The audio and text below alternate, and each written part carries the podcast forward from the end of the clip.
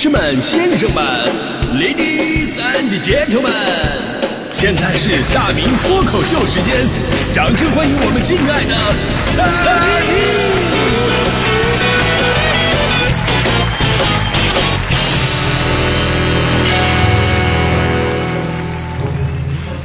明！好，欢迎各位来到今天的大明脱口秀，我是大明啊。今天呢是传说当中的全国爱耳日，在这样一个特殊的日子，我们要唤醒人们对于耳朵的重视。当你了解耳朵的重要性以及它遭受到的各种磨难和虐待之后，你一定会对自己的耳朵说一声：“耳朵啊，我对不起你呀。”虽然说耳朵呢，它只负责听力这么一个领域，跟其他的器官呢，它只是分工不同，重要性是相当的。但是你有没有考虑过？耳朵承受的压力远远大于它应该承受的范围之内。比方说，咱们脸上戴的那些装饰，眼镜是要架在耳朵上的，口罩是要勒在耳朵上的，耳机是要塞到耳朵里边的，耳钉、耳环也得穿在耳朵上面。啊，这这有时候这很正常嘛。我跟你说，最不公平是什么呢？最不公平的是你跟你媳妇跟那嘚瑟，你用眼睛瞪你媳妇，你用你鼻子哼你媳妇，你用嘴埋汰你媳妇。到最后，他也不插你的眼，戳你的鼻，撕你的嘴，他把所有的劲儿都用在滴了你耳朵上面了。整个五官就耳朵什么也没干，他是最无辜的呀。别人说着最狠的话，结果他替人家挨最狠的打。我跟你说，要不是有爱耳日啊，都没有爱嘴日嘛，对不对？我们自己也明白，所谓祸从口出，而兼听则明，就少说多做多听，是做人的一大准则。所以保护听力是特别的重要。这听力到底有多重要呢？就这么说吧，年少无知的时代，我的学习成绩全靠听力苦苦支撑。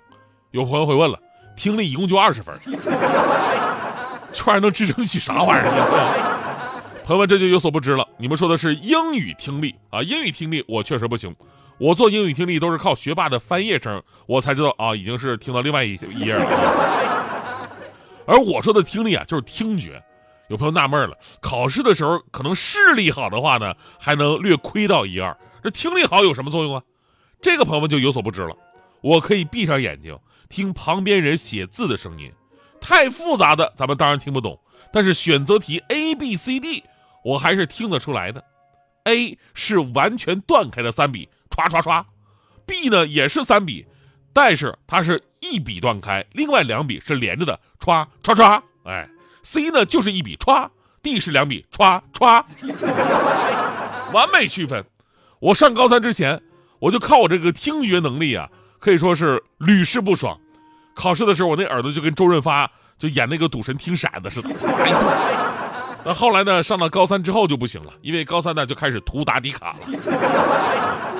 A B C D 都是一个声，就是唰唰唰唰唰。呃，这轱辘告诉我们道理啊，多行不义必作弊，作弊早晚都没戏。咱们说这个事儿啊，是说耳朵到底有多重要。而如今越来越多的人或多或少的正在受到视呃听力障碍的这么一个困扰。有一组数据，全球大约有四点六六亿人患有残疾性听力损失，超过世界总人口的百分之五，其中三千四百万都是儿童。而且这个数字还在上涨，预估计到二零五零年，全球将有九亿多人出现残疾性听力损失。当然了，我们说，那很多的听觉障碍是没办法的，比方说遗传性的呀，或者说先天发育的问题，咱们避无可避。那还有一些呢，就是不小心得了这个耳朵的相关的疾病，导致产生病变啊，听不见了。这个呢，得及时去看大夫，早日治疗。以上这部分呢，都是少部分人会面对的一个问题。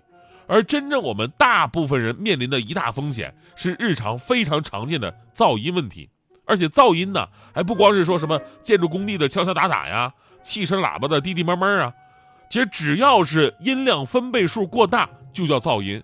而这个噪音呢，有些你还不自觉的享受其中，比方说你去夜场、夜店里边听着那些嗨曲，动次打次动次打，音浪太强不晃会被撞到地上。真的，我这辈子可能就进去过两三次，每次不超过五分钟，我肯定得出来。我觉得呀，你你把一个心梗的人放地上，都能给震回来那种。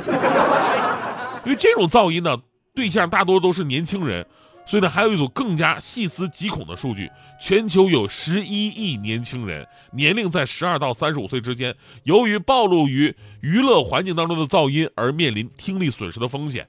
这个就是一个非常大面积的影响，所以呢，我们所谓的听觉受损或者听觉障碍，你以为可能是啊，就是跟这个特殊人群有关，或者上了岁数有关，但其实那些不好的生活习惯和环境都有可能给我们带来听觉下降的风险。就甭说电音嗨曲了，就算是古典音乐歌剧，音量大了，长时间接触也容易导致听力退化。呃，之前大家伙都听说过这个大音乐家贝多芬耳聋的那么一个案例。那贝多芬的耳聋是怎么造成的？目前没有一个明确可靠的说法。但是接下来这个案例呢，却是真实发生的。呃，在中提琴家克里斯高德希德起诉皇家歌剧院胜诉的案例当中啊，克里斯在排练歌剧《女武神》的时候，由于排练过程当中的声响超过一百三十分贝，一百三十分贝什么概念呢？这个级别相当于喷气式发动机的噪音。于是克里斯的听力遭受到了不可逆转的损害，甚至出现了耳鸣、眩晕等并发症，对他的生活工作造成了极大的困扰，他再也无法继续坚持自己的工作了。